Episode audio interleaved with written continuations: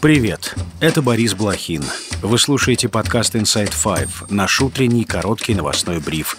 Пять самых важных и интересных историй от инсайдеров всего за несколько минут. Сегодня 15 февраля, четверг. История первая. В Черном море потоплен российский большой десантный корабль «Цезарь Куников». Об этом объявил Генштаб ВСУ. Там сообщили, что в момент поражения судно находилось в территориальных водах Украины близ Алупки. Издание «Украинская правда» со ссылкой на источник военной разведки сообщило, что корабль подбили с помощью дронов. Телеграм-канал «Крымский ветер» публикует фото, на которых, как утверждается, виден взрыв, а также спасательные лодки. Позднее военная разведка Украины опубликовала видео с ударом безэкипажного катера по кораблю.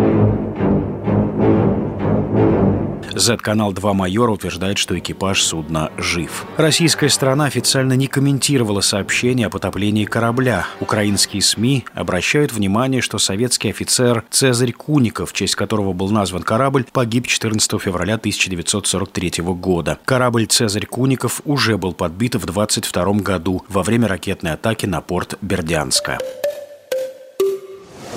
История вторая. Суд в Москве заочно арестовал Илью Новикова. Об этом сообщил в соцсетях сам адвокат, который живет в Украине. В ответ он опубликовал фотографию артиллерийского снаряда и заявил, что обменялся валентинками с российскими властями. Новиков, как следует из решения суда, арестован по делу о так называемых фейках об армии. Оно связано с интервью, которое Новиков дал каналу «Популярная политика». В нем он обвинял российских военных в причастности к убийствам жителей города Буча. Ранее в отношении Новикова Новикова завели дело о госизмене. По утверждениям ФСБ, адвокат перешел на сторону противника. Илья Новиков в прошлом также участник телевикторины «Что, где, когда». Переехал в Киев еще до начала российского вторжения. В России он выступал в том числе в качестве адвоката граждан Украины, подвергавшихся политическим преследованиям, в частности Олега Сенцова и крымско-татарских активистов. Он также выступал с резко антикремлевскими заявлениями. Московская адвокатская палата лишила Новикова статуса. Минюст внес его в реестр иностранных иноагентов, а МВД объявила в розыск.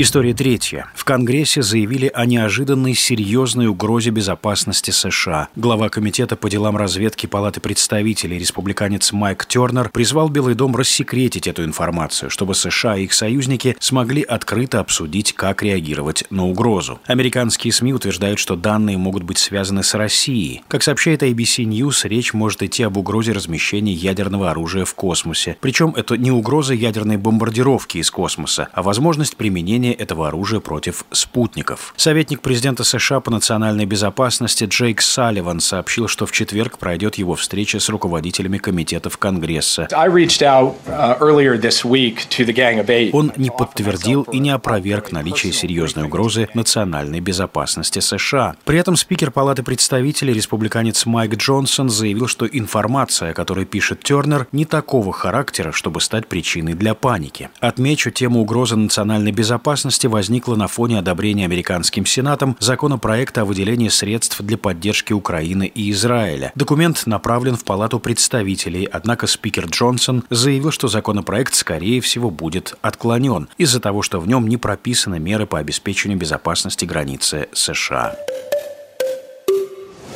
История четвертая. Певица Лолита Милявская пожертвует деньги на восстановление храма. Об этом она сообщила в соцсетях на фоне отмены ее концертов. Она не уточнила, какой конкретно храм имеет в виду. Певица сообщила, что, цитата, «общественники считают ее недостаточно раскаявшейся, хотя она одной из первых начала давать концерты на оккупированных территориях». Я одна из первых, кто пел концерты в Донецке и Луганске. Я пела, а взрослые мужики плакали. А после концерта они мне рассказывали про боевые действия и про тот ужас, который они пережили и их семьи. Я про это все писала. Разве вам это было интересно? М-м. Помимо этого, Лолита напомнила, что ей на 10 лет запрещен въезд в Украину. Концерты певицы отменяют с тех пор, как она посетила голую вечеринку блогерши Насти Ивлеевой. Другой участник мероприятия, Филипп Киркоров, на днях съездил в так называемую ДНР с концертом, где заявил, что не собирается уезжать из России. До него на оккупированных территориях побывал Дима Билан.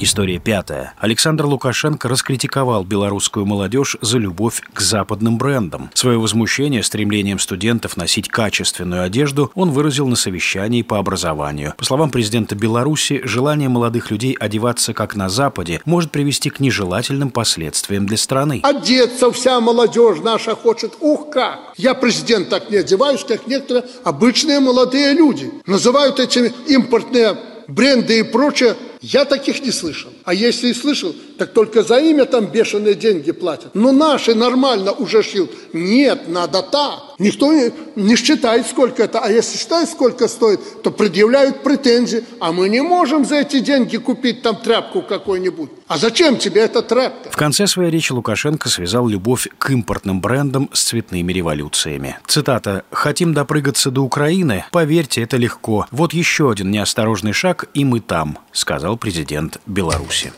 И это все на сегодня. Это был подкаст Inside Five.